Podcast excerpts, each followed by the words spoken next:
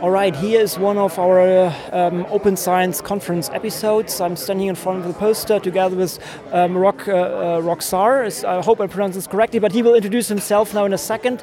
Um, all right, let's let's maybe start a little bit with your background and who you are. Uh, my name is Rok Roškar. I'm from the Swiss Data Science Center. Uh, previously, I was an academic working in astrophysics, but not anymore. um, and I'm here to present our um, data analytics platform called Renga. Um, the, so maybe I can just go into the vision a bit. Um, the vision of Renga is to provide a place for scientists and data scientists um, to create uh, reusable, reproducible um, research. So that's kind of uh, in one sentence summary. Um, and essentially, we're building a system where um, we want to have kind of a very low barrier to entry. So we want to provide very simple tools where the scientists can track their research from the beginning, from the exploratory stage, uh, down to a published result in an actual, like, uh, if you want to call it, production pipeline, uh, where maybe many different tools are being used and many tweaks have been made down the line. Um, but basically, we want to capture this entire process um, in a knowledge graph in a way that they can then go back, uh, have a look at what they've done, have an actual clear record of, of their entire um, workflow, their entire research discovery process. Um, and um, we find this very important because, as I'm sure you know, science has gone through, in various fields, through kind of uh, reproducibility crises and so on. Um, so this is, uh, we hope, one way of addressing it. Um, and additionally, so um, we want to also provide a environment where researchers can share their results and um, share all the components of their work. So um, basically, they can reuse their own things for different projects very easily, or other people, they can invite other people to use maybe blocks of code or uh, chunks of data, some uh, data that's been pre-processed in a clever way can be reused this way. And the point is that in the platform, if this is used within the platform, then you always have links. So I'll always know that you've um, you've accessed my data, and I'll see how you've used it. And this then both improves the visibility for myself because other people see that I produced a useful piece of data or a useful piece of code, and it also gives me new ideas about what uh, what I might be able to do. Um, so we hope that this will work basically for everybody's benefit. No, sounds very good, and I, I see myself even using this here.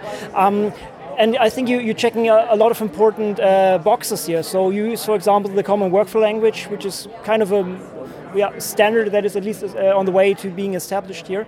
Um, you use Jupyter notebooks. I see a well integration in here, or they are well integrated. Um, what is what is the underlying uh, platform and how are you integrating all these services? And for example, if you so I myself I work a lot in the, in the command line, so basically I have my, my analysis running there. How would you connect this into this? Um, do you have uh, data hubs that you can integrate? What is the approach there? So maybe I can start with the with the, with the last part of your question. Um, we really started this redesign. So we started a redesign of the platform a few months ago, and it should be done hopefully by the end of April. And we really started to, we really wanted to focus on the individual researcher first. So, really, what does the individual do with their data when they import the data, when they process it, when they try, when they want to see, for example, what happens, what what consequences that's changing a piece of code or, or a function analysis code, what, what, repercussions will it have for the downstream analysis, for example? We wanted to focus on that. So we built some really simple command line tools actually um, that um, you can use to kind of wrap your process it, um, that then allows you to capture this uh, lineage graph. Um, so that's the first that's the first part. And on the server side, um, we're using all kinds of uh, well-established things. So basically, the underlying technology is Git, which everybody knows, and it's uh, battle-hardened. So we, we, we, think we can trust it. um, and on top of that, right now, um, we're building custom UIs on top of the GitLab API. So we also hope that um, this will open up the door to institutions that are already running their own GitLab uh, deployments, they should be able to pretty trivially uh, kind of plug our system in uh, to their existing um, infrastructure without really much much work needed. Um, so we're building kind of a prototype UI that's on top of this, but the idea is really that the UI will be um, extensible enough to be tailored also to different domains uh, and different usage scenarios. So we have we're making now a very general version of this um, that allows some uh, clever linking to, to notebooks and launching notebooks in this context and stuff like this. Um, but in the end, if, if it's a if a lab is using Renga, um, they'll have the option to to use our building blocks to build a very specific domain-specific API, or uh, sorry UI. Um, and if you want to go a bit deeper on the technology side, uh, basically what you need is a, a containerized architecture uh, to run to run our services.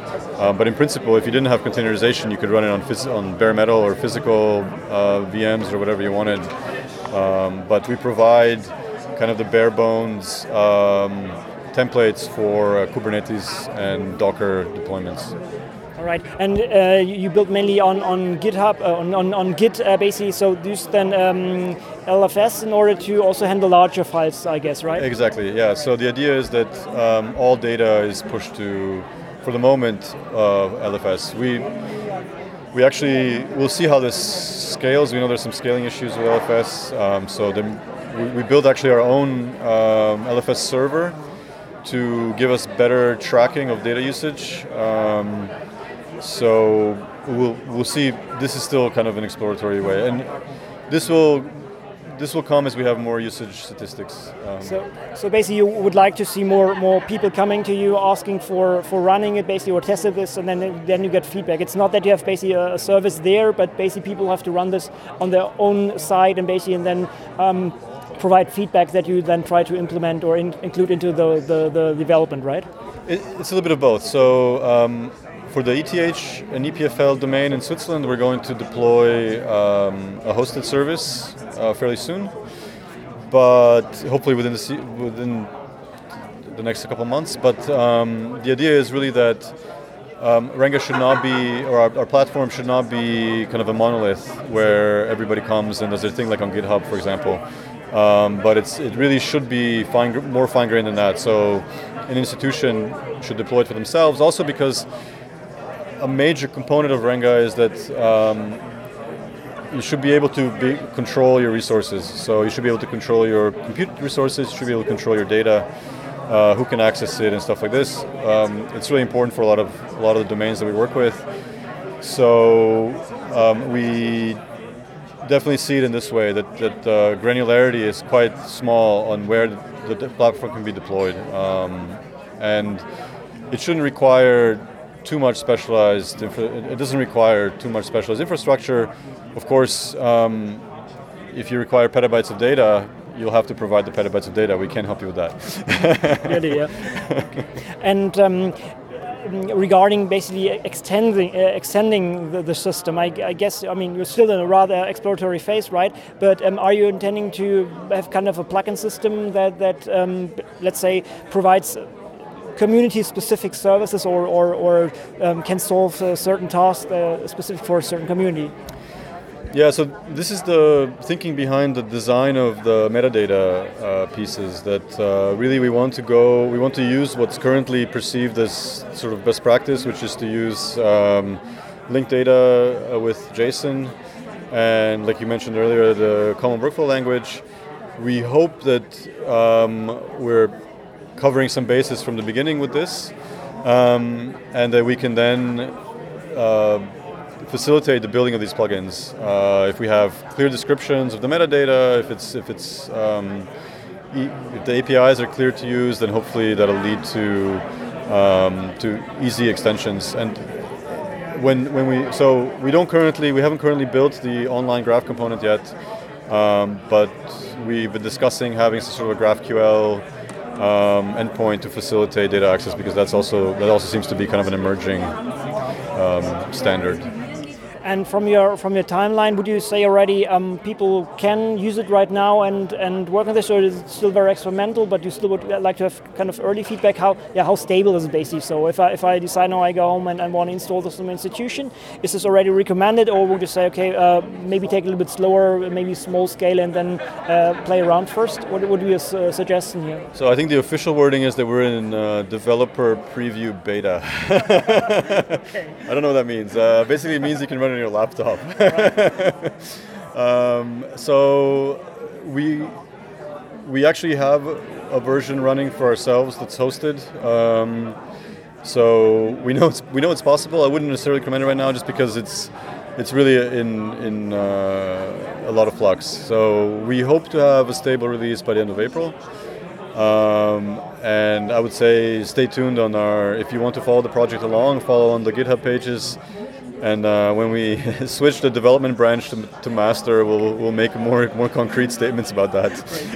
okay. And, and regarding regarding your uh, development community, I guess it's going to you and maybe somebody else, or is it already broader community? Uh, what is the structure so far? And are you, I mean, are you intending to, to grow this? And uh, yeah, what, what is your vision regarding that? Um, so right at the Swiss Data Science Center, we're about I think seven or eight developers. Um, some of us are part time, so it's not full full uh, eight developers. But uh, we definitely hope to grow community, and we hope this will come uh, through events like this, and um, in the future through similar events. Um, we're also working. So the Swiss Data Science Center has several projects that are running uh, that came through a call for proposals in Switzerland. Um, one of them, for example, is I don't know if you've heard of Crowd AI. It's a platform like Kaggle-like open source platform. Uh, we're working with them to integrate uh, Renga, um, which actually fits very nicely into their model.